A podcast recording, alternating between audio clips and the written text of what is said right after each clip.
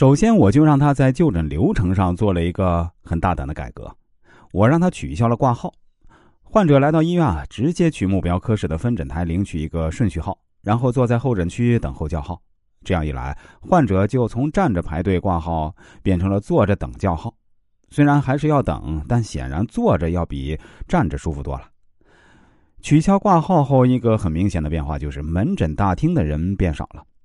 原本医院每天接待三四千患者就诊，六个挂号窗口每天上午排成长龙，喧闹的跟菜市场一样。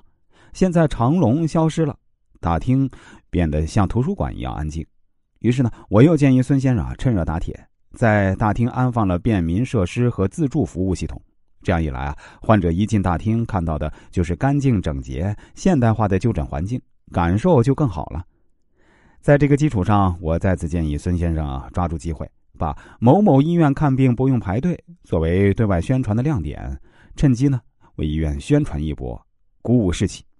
但是啊，公立医院不能打广告，也不能干等着患者来医院再帮忙宣传。那怎么办呢？我所想到的支点啊，就是出租车司机。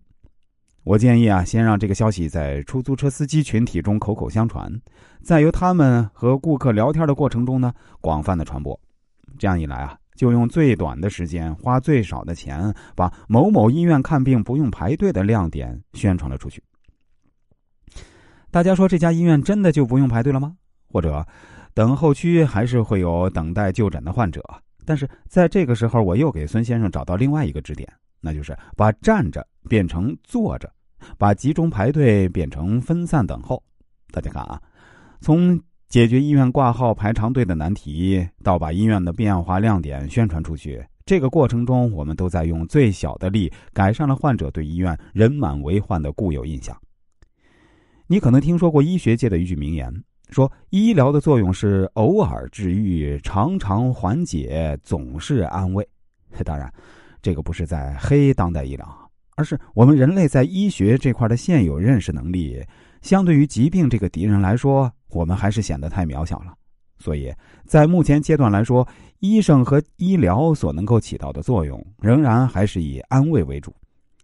孙先生之所以能够在我的建议下，以最短的时间提升医院的就诊体验，我认为这其中的秘诀就在于我给到他的建议，能够让患者在见到医生之前，就先得到某种程度上的安慰。所以说，来我这里做人生规划，其实还是非常靠谱的。